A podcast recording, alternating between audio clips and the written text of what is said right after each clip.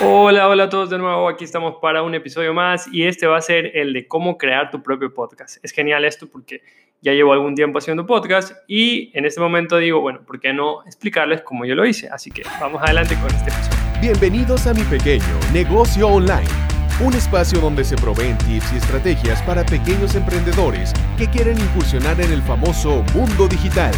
Empieza hoy a enriquecer tu conocimiento junto a Sebas Luzu un emprendedor que practica lo que predica y cuya más grande motivación es ayudar a los demás. Listo, bueno, les cuento. ¿Qué pasó? Que generalmente la gente me dice, oye, Sebas, yo soy como tú, yo no estoy mucho en video, me da miedo, no quiero hablar en público, en cámara, entonces vamos a hacer un podcast, quiero hacer un podcast, ¿cómo lo hago? No sé, no sé, soy terrible para esto. Entonces yo dije, bueno, voy a escribir algo, voy a poner ahí en mi blog el paso a paso de cómo hacerlo. Y es importante que entendamos que es un podcast, ustedes están escuchándolo, pero es una herramienta que nos permite llegar a las personas en diferentes medios, diferentes plataformas. Entonces, ustedes están dentro de una que se llama Spotify o quizás están escuchándome desde Apple, no sé de dónde me están escuchando en este momento, quizás en las estadísticas después lo pueda ver pero, ¿por qué les digo esto y por qué les explico? Porque a veces no se sube directamente desde la plataforma para poder llegar a diferentes audiencias, diferentes plataformas. Lo que tenemos que hacer es subirla desde una que nos permita mandar todo eso a otras plataformas. Entonces, una recomendada, hay algunas, hay iBox, hay eh, esta Anchor que me gusta, pero la recomendada es Anchor justamente para mí. Yo les voy a contar cómo yo lo hice. Yo he hecho por iBooks también, pero me gusta más Anchor. Eh, Anchor, así como les estoy diciendo, A-N-C-H-O-R,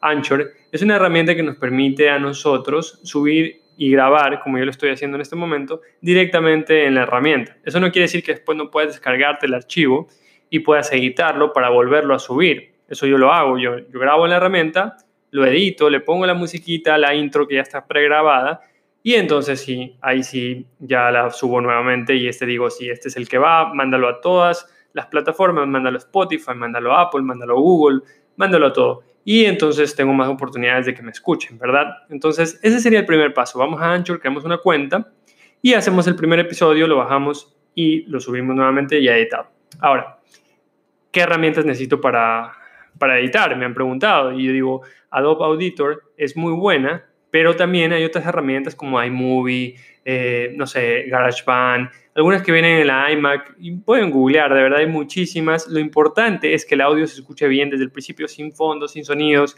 En este momento, por ejemplo, hay un sonido que me está molestando a mí en la oreja y me está cayendo durísimo, pero ya le voy a decir a la vecina, vecina, por favor, ayúdeme porque de verdad estoy grabando muchos episodios y no me puedo concentrar y después, miren, les cambio de tema. Pero bueno, estaba hablando de que eh, el micrófono es muy importante pero no es esencial, ¿verdad? Si es que yo tengo un espacio en el que estoy cerrado y estoy con un micrófono en la computadora, el celular, está muy bien. Los audífonos sirven para empezar. Eh, recomendamos siempre este tipo de micrófonos, eh, se llama Blue Yeti. Eh, en Yeti pueden buscarlo directamente en la página web o pueden buscar en Amazon. Es uno de los más recomendados. Si van a mi Instagram pueden ver la foto en uno de los posts que yo puse y ahí pueden encontrar, igual me pueden preguntar, pues, Sebas, ¿cuál es el link, el modelo, etcétera? ¿Cuánto cuesta? Vamos.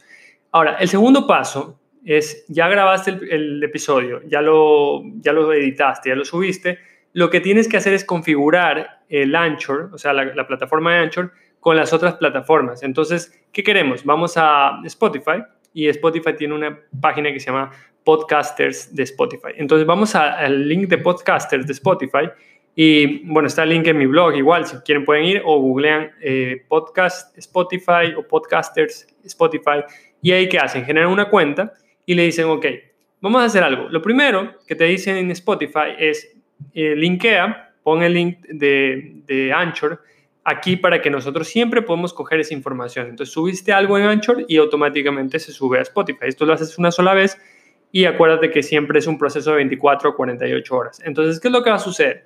Subimos y ya configuramos y vamos a la parte de Anchor en configuración y escogemos ahí donde dice distribución. En la parte de configuración es súper sencillo, de verdad.